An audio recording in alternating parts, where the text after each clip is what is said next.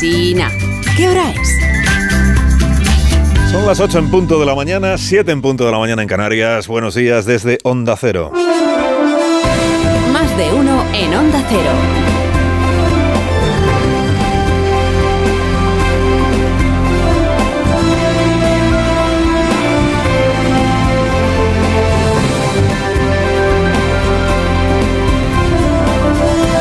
¿Cómo están? Bienvenidos a una nueva mañana de radio. Estrenamos el séptimo día de marzo del año 2023. La votación se espera a media tarde.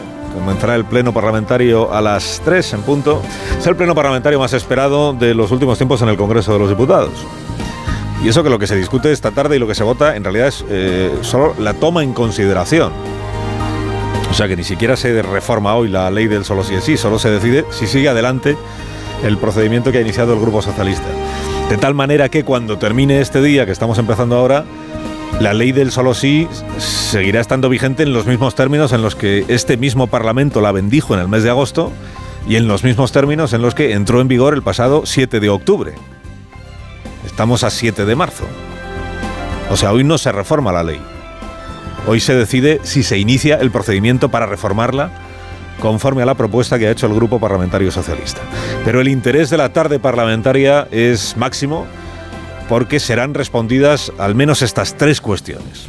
La primera, si la ruptura entre Sánchez y Podemos es lo bastante honda como para que no haya sido posible no ya ponerse de acuerdo, sino siquiera acercar posturas en cuatro meses de negociación entre tinieblas, que es lo que nos han contado en estos últimos meses, ¿no? que estaban negociando, negociando, nego y, negociando y negociando, y dejándose la piel en la negociación y nada, nada, ni un acercamiento mínimo, nada. La segunda cuestión, por tanto, es si tal como se viene anunciando, serán los votos del PP y de Vox los que salvarán al PSOE de Sánchez de ver naufragada su propuesta. Hoy a Pachi López han debido de ponerle en modo avión. Mejor que no se le escuche. Porque fue él quien proclamó que al PP ni agua cuando empezó toda esta historia. No, con el PP no tenemos nada de lo que hablar. Al PP ni agua, pues iba a ser Feijó el que debe beber al sediento, que es el que está necesitado de votos. ¿no? Feijó y Abascal, insólitos cofrades hoy con Sánchez de penitente. Y Pachi con capirote, naturalmente. Y la tercera cuestión es cuánto ruido hará Podemos. ¿Cuánto ruido armará Podemos hoy en el hemiciclo y mañana en las manifestaciones del 8M, en la manifestación del 8M de Madrid contra el Partido Socialista? En la cabeza de Pablo Echenique y de Pablo Iglesias y de Alejandra Jacinto, que habló ayer en nombre del Podemos, en su cabeza lo que está es que esta tarde, una vez que se produzca la votación, la bancada del PP y la bancada de Vox se pondrán en pie, vitorearán el resultado, aplaudirán mirando a Irene Montero como diciendo ala. Y entonces dicen, ¿y el PSOE qué va a hacer cuando eso suceda? Está por ver que eso suceda. Igual se anuncia el resultado de la votación y no hay tanta exhibición de entusiasmo por parte de las dos bancadas de las derechas.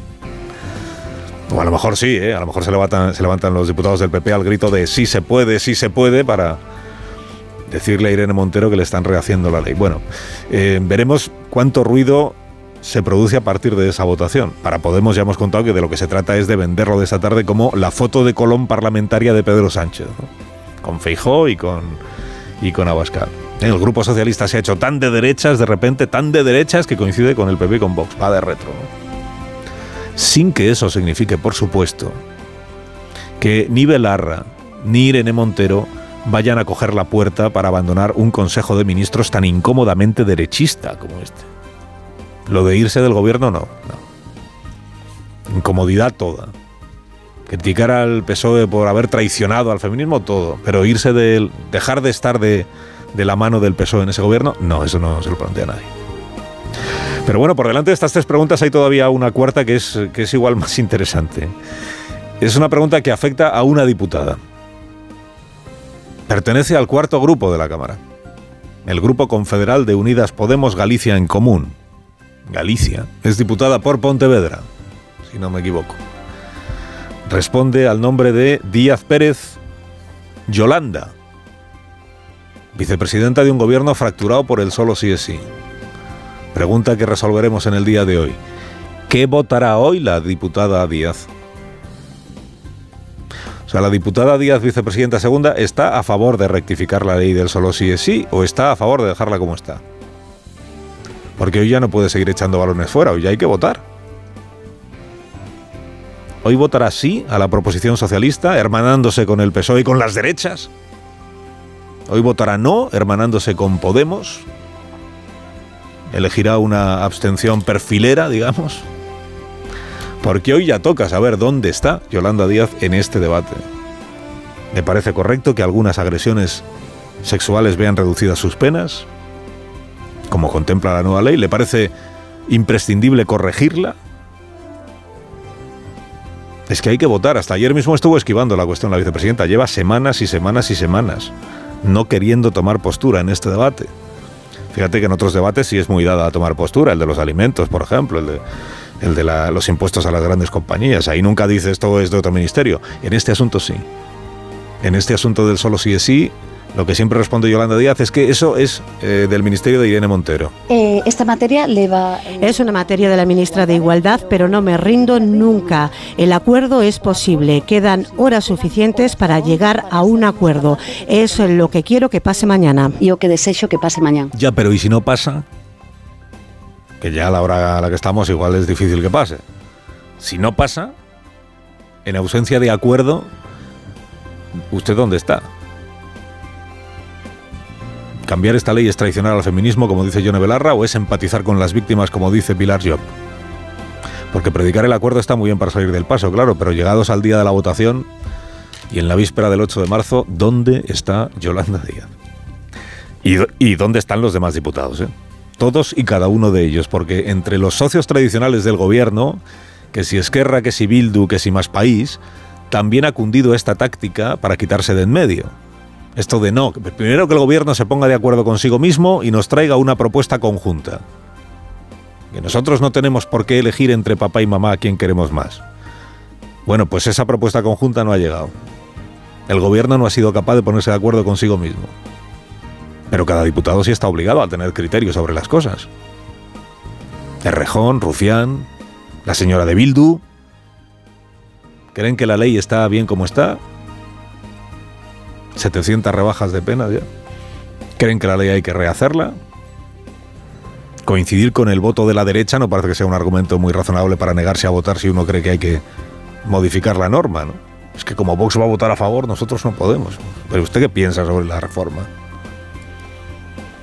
piensa que es una ley magnífica saboteada por un grupo de jueces retrógrados, o que es un patinazo legislativo como la Copa Un Pino del que son corresponsables estos que ahora eluden tomar postura. Hoy ya hay que votar. Si es que desempeñarse como legislador es verdad, es obliga a tener criterios sobre los asuntos que se debaten. Ya siento el engorro, pero es que es lo que toca. La ley del solo sí es sí fue bendecida en agosto por este mismo Parlamento que empezará a desmontarla. Entró en vigor hace exactamente cinco meses, 7 de octubre. Desde entonces se han producido 728 rebajas de penas y 74 excarcelaciones. Ningún alto cargo de ningún ministerio ha asumido, ni mucho menos ministras o ministros, ha asumido su responsabilidad política en este asunto. Nadie ha presentado su renuncia, nadie, nadie. El Partido Socialista, impulsor de la contrarreforma, sigue hablando de los efectos indeseados como si hubieran sido causados por un fenómeno natural imprevisible. Una inundación, ¿qué te digo yo? Un asteroide.